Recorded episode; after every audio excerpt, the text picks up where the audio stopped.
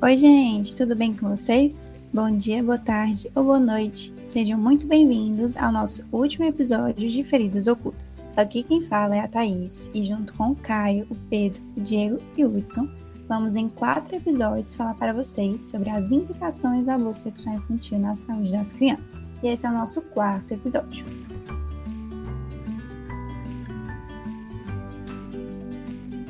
Hoje falaremos sobre a importância dos pais fornecerem informações básicas às crianças para que seus menores possam se proteger ou denunciar essa crueldade. Vamos discutir sobre a importância do diálogo e da confiança para que as crianças possam contar aos seus pais quando alguém tentar praticar algum tipo de abuso sexual.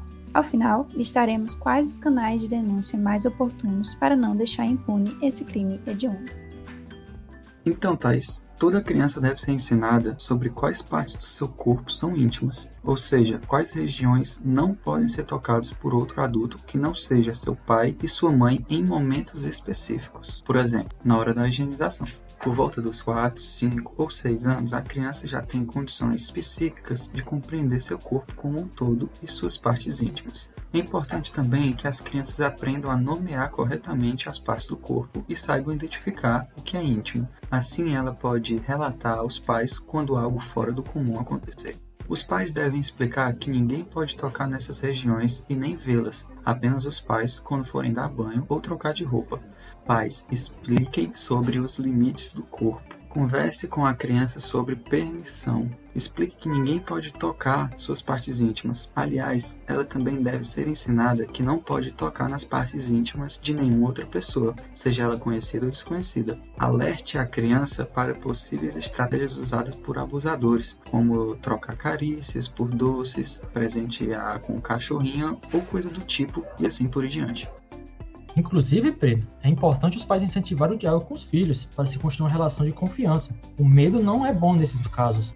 Pais, incentive seu filho a conversar com você. Muitas das vezes, o abusador pede às crianças para manterem o ocorrido em segredo, seja ameaçando ela ou de maneira lúdica. Por isso, ensine que segredos não são coisas boas e que ele sempre pode e deve contar a você tudo o que acontece. Lembre-se que essa relação de confiança é muito importante e para isso, a criança nunca deve ser punida, criticada ou castigada por contar qualquer coisa sobre o seu corpo. E sempre constatado um ato criminoso desse, é importante realizar a denúncia. Não é mesmo, Caio?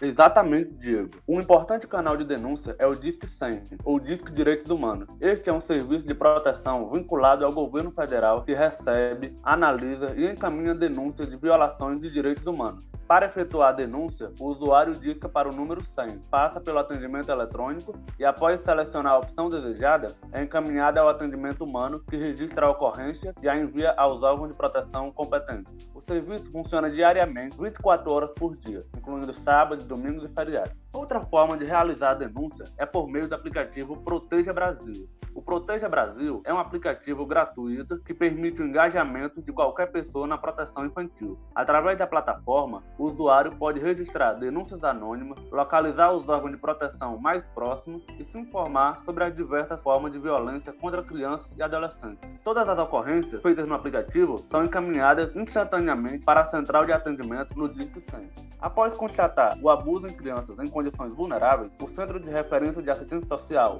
CRAS, ou o Centro de Especializados de Assistência Social, CREAS, podem ser acionados a fim de dar um suporte na proteção básica desses vulneráveis, como atendimento psicológico e suporte psicossocial às crianças e adolescentes vítimas de abuso. Na internet, o SaferNet é uma organização que recebe denúncias de crimes cibernéticos contra os direitos humanos por meio da Central Nacional de Denúncias de Crimes Cibernéticos. Ao se deparar com uma evidência de violação de direitos na internet, como pornografia infantil ou pedofilia, o usuário deve acessar o portal da SaferNet, clicar em Denuncie e enviar o link do site onde se localiza o suposto crime.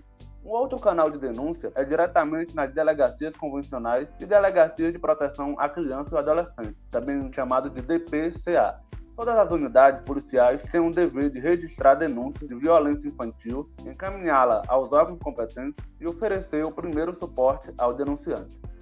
Muito obrigada a todos os ouvintes que chegaram até aqui e que ouviram os quatro episódios do nosso podcast Feridas Ocultas.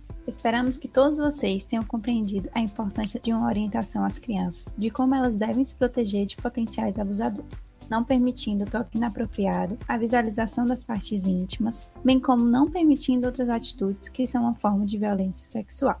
Esperamos ainda que os pais ou responsáveis legais pelas crianças fiquem atentos aos sinais de mudança de comportamentos que são indícios à ocorrência de violência sexual infantil. E caso seja constatada a ocorrência da violência, é muito importante que a denúncia seja realizada às autoridades competentes, para que o agressor seja punido, levando à inibição dos criminosos que realizam esse tipo de ato. Por fim, é importante que as vítimas tenham acompanhamento psicossocial, visando minimizar possíveis transtornos decorrentes dos abusos realizados. Vamos mudar essa triste estatística, onde um terço a um quarto das nossas crianças sofrerão essa agressão, gerando feridas ocultas.